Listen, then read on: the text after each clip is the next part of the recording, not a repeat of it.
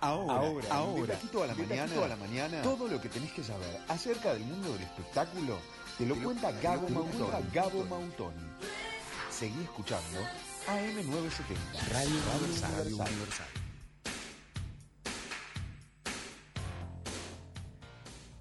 Y lo recibimos a él, Gabo Mautoni, que viene con su columna de espectáculos. Vamos a estar repasando de todo lo que ha ocurrido en el Río de la Plata. ¿Cómo andas, Gabo? Pero ¿cómo están, chicas? Muy buen jueves para ustedes. ¿Cómo están? Tanto tiempo. Feliz 2021. Ay, es verdad que te estás reintegrando después de haber estado de vacaciones. ¿Cómo estuvieron las vacaciones? Una maravilla, una maravilla. Un verano raro, ¿verdad? Claro. bueno, nada, verano al fin y un poco de descanso. ¿Te fuiste para algún lado? Para, oxigenar el cerebro. Eh, bueno, estuve de gira, de gira, de gira veraniega. Ah, Un poco por acá, un poco por allá, recorriendo un poco la costa uruguaya y, y, este fin de semana por el oeste, que la semana que viene les vamos a traer novedades acerca de eso. Eh, la verdad que hay mucha cosa linda para hacer en nuestro país y quedó demostrado que la gente, pese a un año de pandemia, se ha volcado a disfrutar y a hacer turismo interno en nuestro país, lo cual ha sido muy beneficioso para muchos. Totalmente, es que en realidad todo el sector turístico apostó justamente al público uruguayo, no, le quedó otra. exactamente, espero que todos quienes se hayan tomado vacaciones y se las estén tomando en este momento, pese al, al tiempo, lo estén disfrutando también. Pero vamos a... ¿Con qué querés arrancar? bueno, vamos a arrancar brevemente con porque ayer justamente fue la nominación de los Golden Globes. Sí. O sea, el anuncio de los nominados eh, a los Golden Globes. Y bueno, ahí, ahí un poco algunas cosas llamativas, porque obviamente en un año de pandemia donde la industria de Hollywood ha estado totalmente frenada, es bastante significativo ver cómo dentro de las, de las nominadas y de los nominados crecen eh, títulos como que forman parte de producciones de plataformas, fundamentalmente de Netflix, mm. como lo es el caso de Mank, por ejemplo, que es una de las películas producción de Netflix, que es una de las que tiene mayores nominaciones. Eh, bueno, después también dentro de, las más populares, por ejemplo, The Crown, poco mm. ortodoxa, lo que Ozark, Ozark, sino que lo que se da este año también es que varias de las cosas que están nominadas ya se pueden ver en streaming, no hay que esperar a que se estrenen, no vienen al cine, hay un par que llegan al cine nada más. Creo que hay una o dos películas que todavía no se han estrenado, por lo menos acá en Uruguay, pero, pero que en general, a diferencia de, de otras instancias, es como que bueno, ayer se vieron los nominados y quienes no han visto gran parte de estos títulos pueden sentarse en su living y ponerse y ponerse a tiro con la lista. Está buenísimo. A mí me da la impresión, y a ver si coinciden o no, en que Netflix, por ejemplo, puntualmente Netflix, eh, se dio cuenta que tenía ahí realmente un, una beta importante para desarrollar y apostó y puso buenos directores y armó buenos guiones y generó elencos fuertes. Porque antes yo tenía la idea de que es de Netflix, es medio basura Ah, y ahora eh, es una serie de Netflix o película de Netflix, ah, puede estar buena. ¿Entendés? Como que ha cambiado Tuvo altibajos. yo escuché comentarios de gente que en el último tiempo dice que Netflix está poniendo alguna bosta. Pero bueno. No, claro, alguna debe ser, pero antes te Pero tiene de todo. El asunto es que dentro de todo tenés cosas muy buenas de calidad y otras más bosta. es como la vida. Pero antes era como que tal, e, e, es, medio bosta y seguro que lo que está bueno es lo que compra, ¿no? Pero ahora genera. Y lo otro más barato, lo de tener ahí de relleno. ¿Entendés? Se ha sabido posicionar muy bien, también ha empezado a haber competencia, que eso como en todas las áreas creo que también potencia un poco. Y recordemos que Netflix empezó siendo una plataforma como, como una casi una especie de videoclub, ¿no? O sea, el, el, el desarrollo y, y, la mutación que ha tenido como plataforma para convertirse casi que en una industria, porque eso, eso también es muy, muy, muy llamativo, ¿no? Capaz que lo llamativo es en el, en el, en el corto periodo de tiempo que lo logró. ¿no? Hablamos de Hollywood como industria cinematográfica que tiene años y años y años y años y, bueno, y esto eh, gracias a la tecnología y, bueno y a un montón de cambios sí no y al dinero porque digo obviamente que cuenta con un fondos y, digo y estuvo dispuesto en su momento a invertir no y con eso con eso atrajo directores guiones actores. Exactamente y bueno y encima con un año de pandemia en el medio fue como... El, mm. exacto, exacto, exacto. Explotó desde todo punto de vista, desde el consumo y desde la producción. Así que bueno, eh, así como los Golden Globes, que son de alguna manera un poco la antesala a, a la premiación de los Oscars de todos los años, creo que empezamos, por lo menos este año, habrá que ver qué pasa, eh, a, a, estar, bueno, que los premios estén un poco más de cara a, a este tipo de plataformas. Quizás ya empezamos a hablar de Netflix, de, de Amazon Prime, de Disney Plus, etcétera. Veremos qué, qué pasa con eso. De los nominados, de los nominados, Gabo, ¿cuál recomendás? Bueno, yo a mí Mank, por ejemplo, me encantó, me parece una película súper linda. Es de esas películas que de alguna manera muy sutil también te dejan ver un poco ese trasfondo de, de, de, la cuestión del, del, Hollywood en plena ebullición. Creo que se, vio un poco, bueno, era un poco más explícito, pero había una vez en Hollywood también, era como un guiño a eh, una época, la época dorada de Hollywood. Acá es un poco más caótico, pero en una historia de un guionista que está tratando de escribir un, libro, hay muchas muchos componentes que, que, son bastante interesantes de ver. Como peli me parece interesante, o sea que me parece que está bueno y me quedé contento cuando vi que fue una de las más de las más nominadas. Y después con respecto a las series, a las más populares, eh, poco ortodoxa a mí me fascinó, me parece una cosa alucinante. Eh, y The Crown, la verdad, soy del team que recién se está enganchando con ella. Hay mucha gente que ya está totalmente fascinada y deseando que lleguen nuevas temporadas. Yo estoy ahí como tímidamente avanzando, así que todavía no puedo no puedo decir mucho, pero me parece muy linda. Sí, The Crown, qué polémica que es. No, yo no la arranqué eh, porque pensaba ver la última temporada, no quería arrancarla desde el principio. No me genera tanta fascinación eso de la monarquía, no, sé por qué. Pero está, está muy bien actuada, eh, está mm. muy reconocido el tema del trabajo de la que hace de, de la reina Isabel. Ah, las, las dos están nominadas. La reina Isabel y Lady Di, las mm. dos que vamos a decir los nombres, los estoy googleando en este instante. Em, eh, ella ya estuvo nominada al Oscar, la, reina. La reina... La reina Isabel, exacto.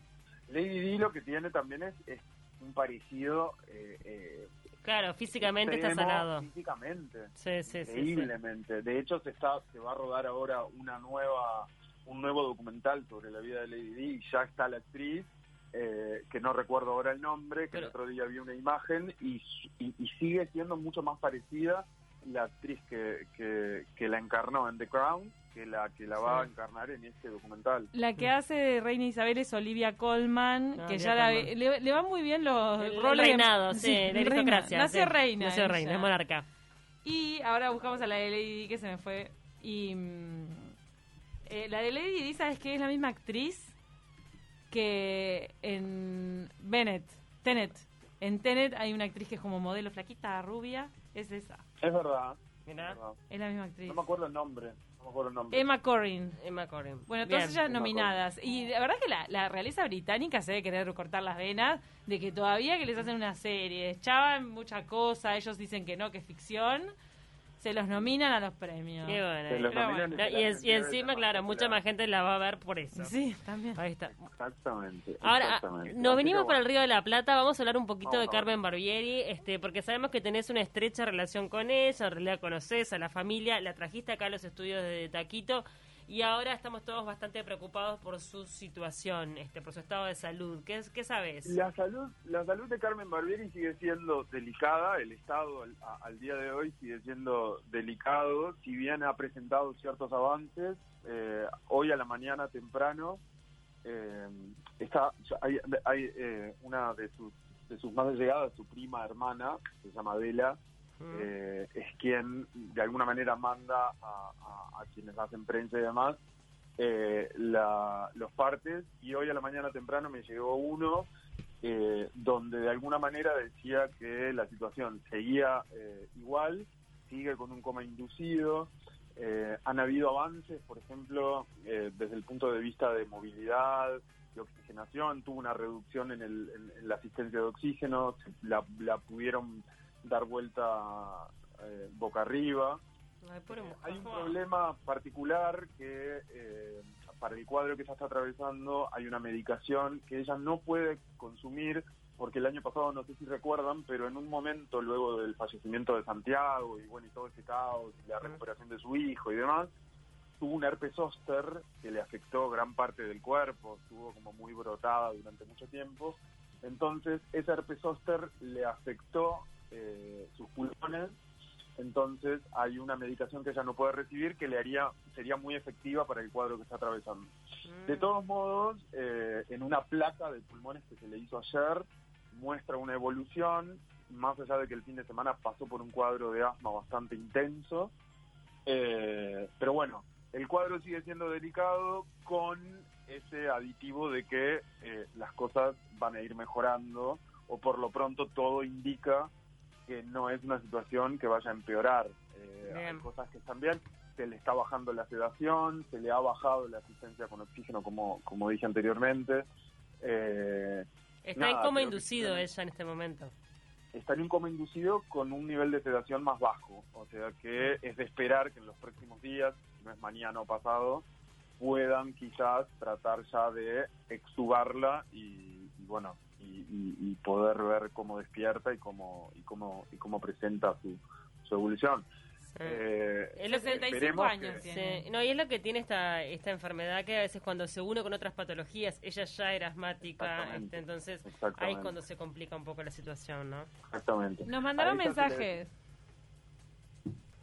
No, decí, sí, Gabo, no te quería interrumpir, decí. No, no, no, escuchamos, escuchamos mensajes. No, en realidad nos mandó el falso ninja que se colgó a ver The Crown. Volvimos a lo de los globos de oro. The Crown está muy bien, en todo sentido, pero la dejé porque en realidad no me interesaba la interna de la monarquía. Le, molaba el chumería. Pero a, otra gente le fascina. Lo le pasa acá. Exacto. Hay gente que se engancha muchísimo por, por justamente saber la interna, ¿no? A mí un poco me intriga también saber la interna o esos pequeños secretos que durante años parecían como casi que secretos bajo siete llaves. Pero hay gente que lo toma como verdad revelada y tal vez no es así, porque el guionista le pone... Exacto. Eh, está muy de moda todo todo el tema del reinado, monarquías, bueno, Bridgerton también es de esa época. Más ficción, totalmente, era como telenovela. Ficción total, pero Dice, está bueno que va pasando la historia del mundo alrededor, pero se enfoca mucho si la reina se peleó con alguien de la familia y por más que lo muestren muy bien, en el fondo es la nada misma. Claro, tiene razón. Y pregunta el falsonilla, Dark, ¿no está nominada? Y estuve googleando y Dark es alemana, primero, y me parece que no la tuvieron en cuenta. Son muy eh, centrados en Estados Unidos. Centralistas. me parece a mí. Muy Golden Globe, sí.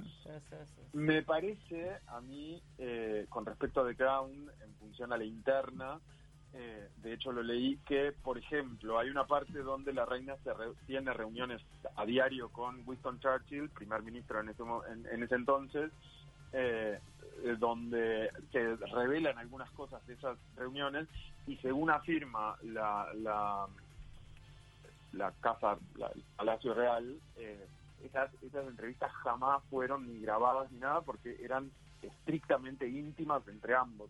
Entonces ahí creo que hay como un componente de, ficción, ¿no? O, de aportarle un condimento más para que sea un poco más atractiva.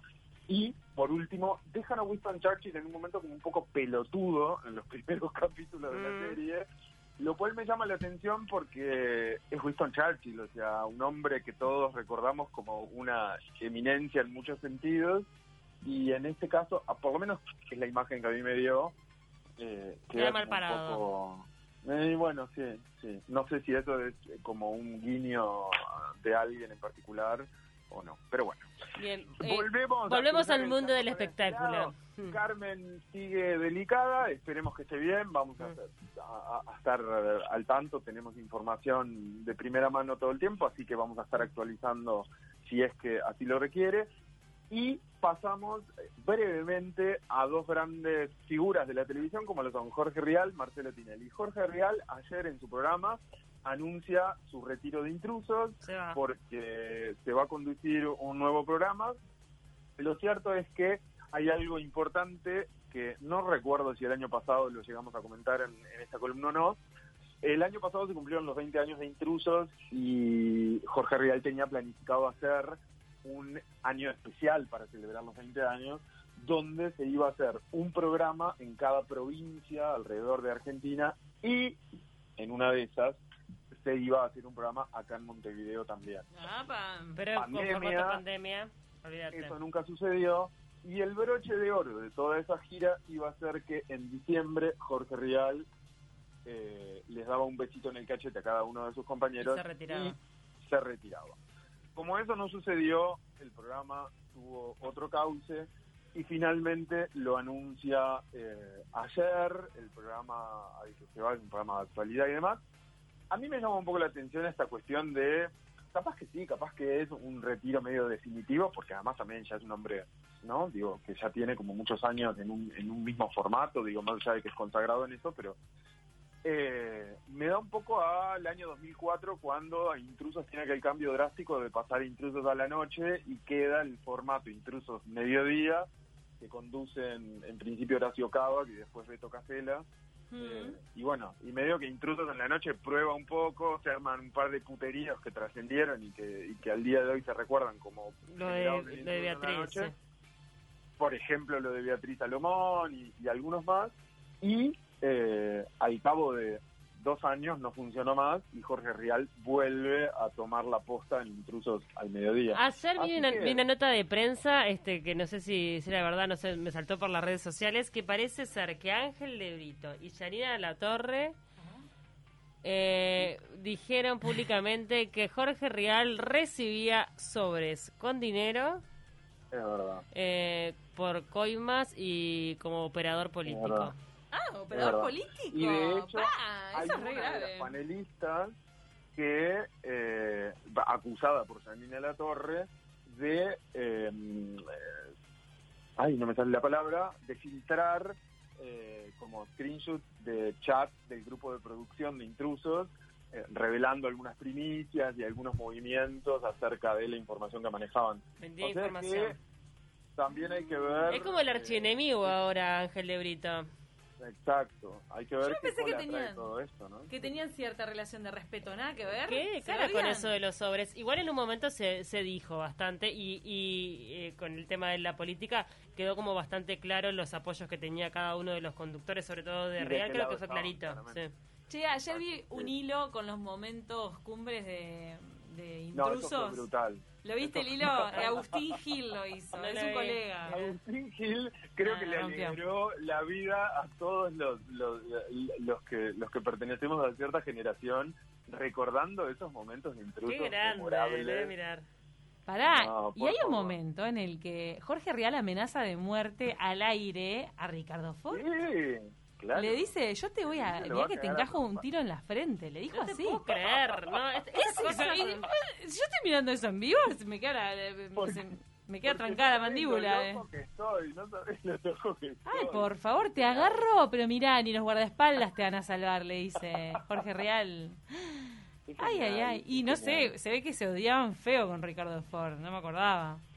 Sí, sí, después se terminaron reconciliando y fueron íntimos amigos cuando, cuando Ricardo Ford asume su sexualidad y de alguna manera le da la razón a Rial, porque Rial lo incriminó desde el día cero con su sexualidad, y en el, en el momento que Ricardo Ford la asume y la blanquea, ahí es cuando Rial lo invita a su programa y fingen toda una reconciliación que nunca existió. Pero eso no es muy fuerte que, que un comunicador se ensañe así con alguien por, por su sexualidad. Es bravo. No, pero es, que, es, las cosas que han pasado. Mira, acá tenemos Eliana Garcio cuando cachetea a Polino. Sí, dice permiso, se para y le encaja una cacheta. Eliana Garcio nunca más volvió a aparecer en tele. No, sabemos dónde está, es verdad. Nunca, nunca ah. más, nunca más la vi. y en un momento futbolista y dejó el ambiente. Ay, qué bien. Y qué lo bien que hizo. Le, le, sirvió, mira, todas esas peleas le sirvió para enganchar a un futbolista. No, el, y, el desmayo, un desmayo hay acá. Hay un par de desmayos. ¡Qué horror! No, y los desmayos y Jorge Real diciendo, llama a un médico, llama a un médico. Qué grande, por Dios.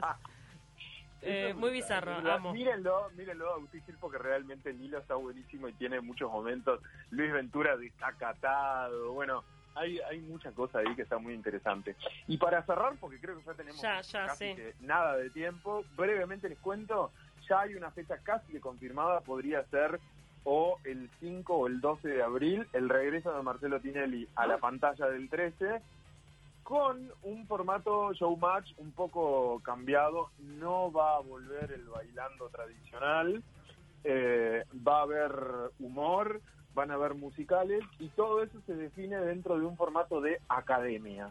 Mm. Me sonó... Showmatch se convierte en una academia. Hace la gran Cris Morena. Cris Morena, a mí me sonó a Operación Triunfo, Academia. No sé por qué. A mí sabía que me sonó un poco lo que pasó con el cantando. Onda, no sabemos qué carajo va a pasar, no queremos hacer nada que nos condicione todo un año, entonces, ¿sabes qué? Vamos a poner un formato que nos permita. Si hoy hacemos esto y no funciona, mañana lo damos vuelta como una tortilla y probamos con eso otro. Y bueno, él, es maestro en eso. Saltando, pa, pa, pa. Totalmente. Vamos a ver cómo le queda. Vamos a ver, sí, siempre le va a salir bien, es Marcelo Tinelli, vamos a ver. Ojalá que nos dé que nos dé comidilla para todo el año. Totalmente. Gabo, gracias. Nos tenemos que despedir. Te mandamos un abrazo grande. grande. Lindo fin de semana. Igualmente. Chau, chau. Bueno, nos tenemos que ir a... Ya viene 9.70 Noticias. Gracias por estar del otro lado. Que pasen lindo.